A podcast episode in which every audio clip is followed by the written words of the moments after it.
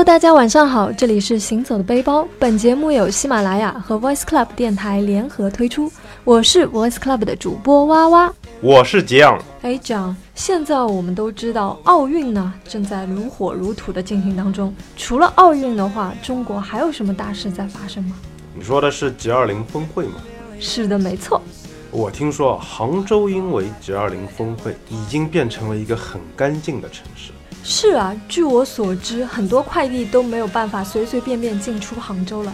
我在网上购物的时候买化妆水啊什么的，然后就有好几个卖家问我，他说你不是杭州的吧？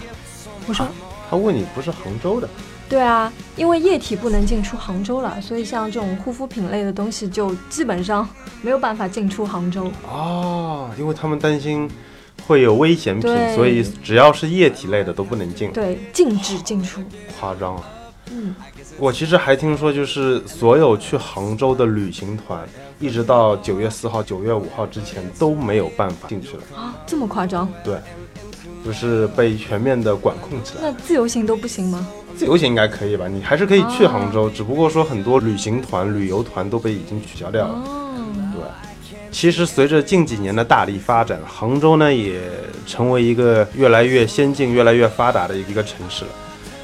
不只是 G20 峰会啊，包括连2018年的世界短池游泳锦标赛和2022年的亚运会都会在杭州举办。嗯，杭州近几年的发展确实很厉害。是的，而且我觉得杭州是一个特别具有代表性的城市，因为它越来越呃前卫，它越来越国际化，同时呢又保留着很多中国的古香古色的东西。对，这也是我非常喜欢杭州的原因。以前没事就往杭州跑，很多人一直说嘛，杭州是上海人的后花园。真的是如此对。，因为作为上海人，周末去了杭州两天，一来一回很方便。你想一想，从上海坐动车到杭州才多久？四十几分钟吧，四十几分钟。对，越来越快了。嗯，那娃娃，要不你先来给大家简单的介绍一下杭州？杭州简称杭，浙江省省会，位于中国东南沿海，浙江省北部，钱塘江下游，京杭大运河南端，是浙江省的政治、经济、文化和金融中心，长江三角洲中心城市之一。杭州的面积呢为一万六千五百九十六平方公里，辖九个区、两个县，代管两个县级市。二零一五年常住人口为九百零一点八万人。同时呢，杭州也是中国七大古都之一，中国重要的电子商务中心之一，因为有阿里巴巴嘛。那么问题就来了，长江三角洲是指哪三个角呢？江浙沪，江浙沪包邮吗。对，其实长江三角洲指的就是两省一市，江苏省、浙江省和上海。那么问题就来了，你知道中国七大古都是哪七个吗？七大古都嘛，那第一个嗯毫无疑问就是杭州嘛，是的，你好机智。然后第二个是安阳，然后是西安、洛阳、北京、开封和南京。哟，还不错啊。其实，其实中国还有一个说法是说八大古都，中国的八大古都、就是加了一个郑州。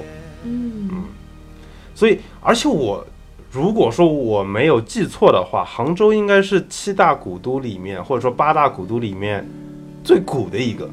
最古的一个，追溯到哪个朝代呢？追溯到连朝代还没有的时候，你知道跨湖桥吗？跨湖桥遗址啊，其实，呃，也就是在萧山，萧山的跨湖桥呢，其实在八千多年前就已经在那里发现了人类文明。就这么说吧，你知道杭州这个名字是怎么来的？哎，你给说说吧。杭州就是这得从夏禹，夏禹知道吧？夏禹就是那个夏禹治水的那个夏禹。嗯，夏禹呢是夏禹是皇帝的，你知道皇帝吗？炎我我我们是炎炎黄子孙嘛子孙嘛。夏禹是皇帝的玄孙，玄孙就是孙子的孙子，就是曾孙的儿子。嗯，昵称昵称这边的夏雨，其实昵称就叫大禹。大禹对，因为他是夏朝的老板嘛，夏朝的皇帝嘛，所以后人称他为夏禹。那夏禹在之前就是呃南巡的时候坐舟往南边走，然后到了杭州这块地方呢，他就靠岸了嘛，然后就把舟就弃在那里，那杭就是方舟的意思，嗯，所以禹又通禹，所以叫禹杭。好像有点牵强啊。嗯，这是真的，这是真的。OK，对，所以所以你看，就是杭州，它从很早很早之前，嗯在下雨治水的时候，它就已经在那里，它已经开始有人类活动的文明。那确实很早了。对，所以说它是古都嘛，至今它都保留它独有的一些啊、古香古色的东西在里面。所以也希望，但愿啊，但愿随着大力的现代化的发展，我们能尽量多的把一些中国古香古色的东西给保存下来。嗯，那今天我们说杭州，其实如果说我们要带大家去西湖的话，那就 low 掉了。但我每次去杭州都会去西湖，哎，啊，对，去西湖是很正常嘛，就好像比如说啊，去泰国肯定会去沙滩嘛。那嗯去杭州，我觉得西湖的确是一个，呃，在西湖边上走走啊，哪怕上去坐个船啊什么，的确是很舒服的一件事情。对，那杭州除了大家所熟知的西湖或者说西溪湿地之外呢，还有很多很多很多地方可以去。比如说像刚刚提到的跨湖桥遗址，嗯，现在呢在那边建了一个博物馆，而且是个船型的。船型博物馆，哎，它是一座船，对，你知道为什么吗？为什么？它的灵感是由世界上的最早的独木舟中获得启发的。世界最早的独木舟。对，因为在跨湖桥遗址呢，人类发现了世界上最早的独木舟，距今已经有八千多年的历史了。就是下雨的那条舟，是的，没错，你可以这么说。它它它它就是的 好吧，大家可以去考证一下啊。然后它也采取了一个原址保护的方式，目前这个独木舟呢就安卧在湘湖水底下六点五米的遗址厅内。所以我觉得杭州真的是很具有中国代表性的一个城市。它距今八千多年的历史，发现了中华第一州，对世界第一州。嗯，这条州就是下雨的舟。嗯哎，你知道，你知道为什么我们被称为华夏民族？因为华夏民族其实这个夏就是下雨的夏，嗯嗯，它叫大禹嘛，也是后人称它为夏禹，因为它是，它等于说是中国的第一个王朝。其实我们说的炎黄子孙，对不起，我在这里科普历史，因为我觉得去旅行的话，你要感受很多东西的话，你一定要知道很多历史，你才能更真切、更深切的去感受一些东西。嗯比如说，我我们一直说我们是华夏民族炎黄子孙，其实炎黄、炎帝和黄帝他们在最早的时候，他们其实并不是帝了，他们是只是一个部落的首领。其实夏禹才是，我认为啊，其实有很多的，我知道有有很多不同的版本、不同的说法，但是我认为夏禹其实是中国第一个王朝的第一个皇帝，就是夏朝的第一个、第一个皇帝。所以你看，你看他跟杭州的这种联系，杭州太屌了，突然好想做杭州人。杭州欢迎你。那除了在跨湖桥遗址博物馆这边能够看到那个独木舟，嗯之外呢，还可以看到一些跨湖桥人当时在那边的一个基本的生活状态。比如说，在那个时候，他们已经开始制作骨器，还有木器，还有石器作为一些生产工具来进行他们的农业生活。哦嗯，农业起源。对，农业起源。嗯，那我觉得大家如果有兴趣的话呢，可以去网上搜一下跨湖桥，跨就是跨越的跨，湖就是湖滨的湖，跨湖桥遗址博物馆，看一下怎么去玩。那在那里，你可以感受一下大禹当时坐的那条船，以及当时的人类是什么样的生活，你可以体会一下。嗯.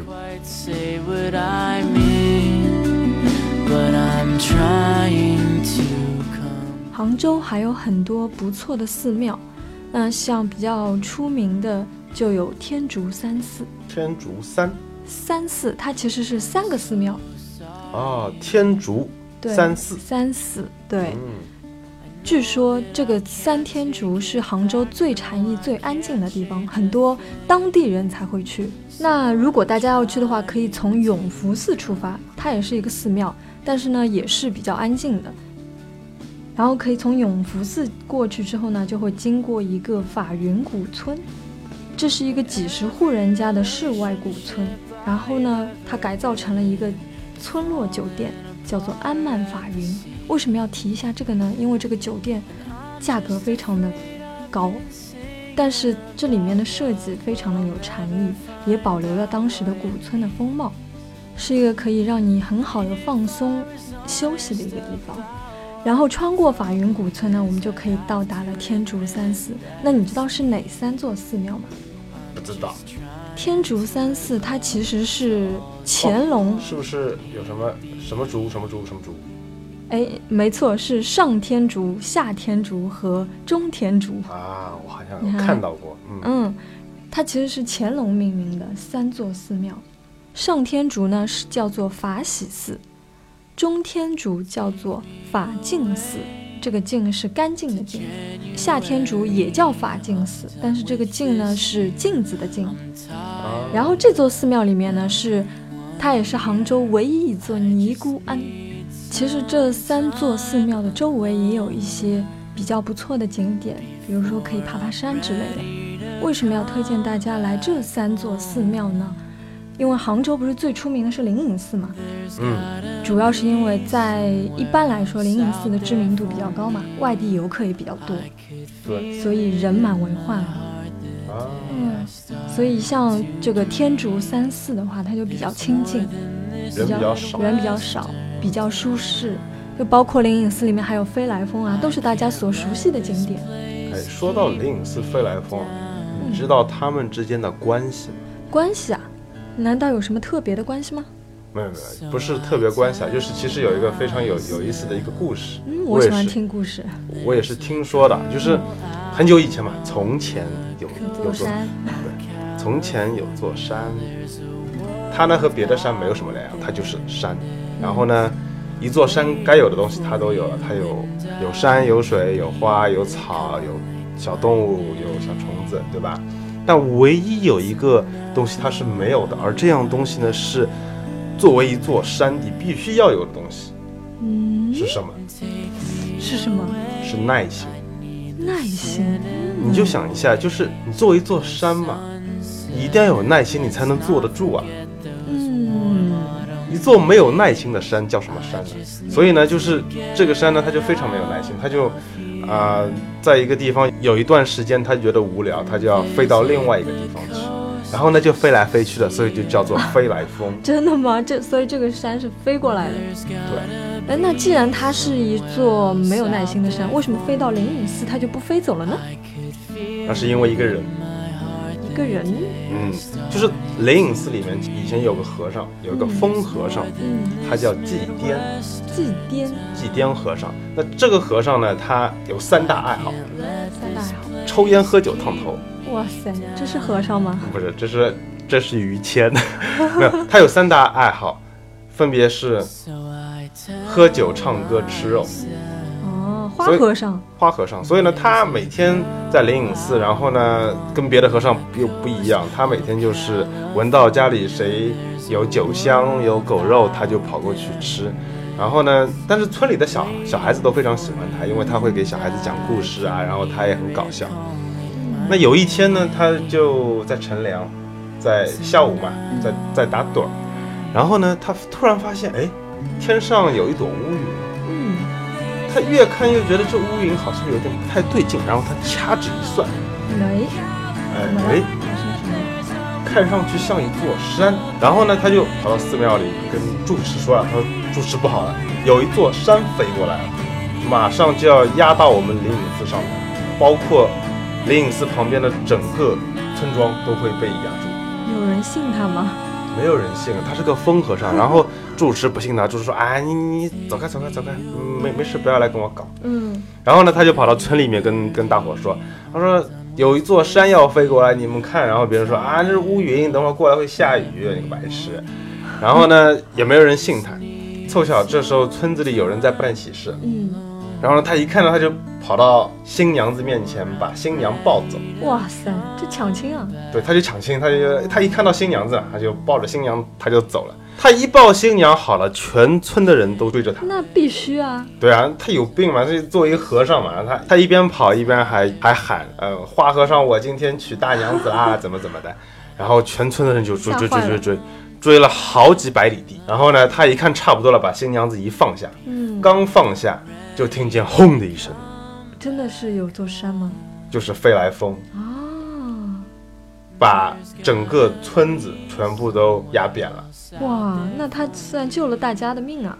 对的，后来呢，别人才知道哦，原来你抢新娘是为了救大家。嗯，然后呢，后来别人为了感谢他呢，也不再叫他济癫和尚了，就叫他济公。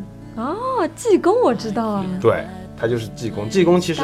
济公是真实存在的一个人物，他其实是浙江省台州人，然后呢，他就是在雷隐寺出家的，嗯，所以后来呢，就是，嗯、他跟大家说，他说你们也不要感谢我，啊、他是一座飞来峰，他过一段时间又会飞到别的地方去，可能也会伤害到其他人，嗯，所以呢，你们如果真的要谢我呢，你们就一人在山上建一个罗汉，把山给镇住、压住。所以当时呢，他救出了村民加和尚，一共有五百多人，所以现在山上就有五百罗汉啊压住飞来五峰。百罗汉是这样来的，对的，嗯，挺有意思的故嗯，事。是个传说嘛。对，但是济公是真实存在的一个人物，嗯，他而且他其实是一个非常聪明的人，他是一个他是一个科学家，科学家 对古代的科学家，嗯非常聪明啊。很厉害。好的，那我们听过了故事，也跟大家分享了几个比较小众的景点啊。那希望大家，比如说等 G 幺零过后，就可以去杭州逛一逛。对哦，我其实刚刚又查了一下，九月就是九月四号和九月五号是 G 幺零峰会正式开始的这两天，嗯然后呢，一直到九月七号之后呢就解禁了。啊，杭州人民总算解放了，对，包括外地人民也解放了，因为你们可可以进城了。对，可以可以进城了，可以去杭州了。现在的话，你还是你作为自由行，你也可以去，但是很多的酒店啊、青年旅社都啊，不开放了。对，都不开放，好，大家可以去尝试一下刚才说的那个酒店哦。很贵哦。好的，那祝大家晚安。晚安。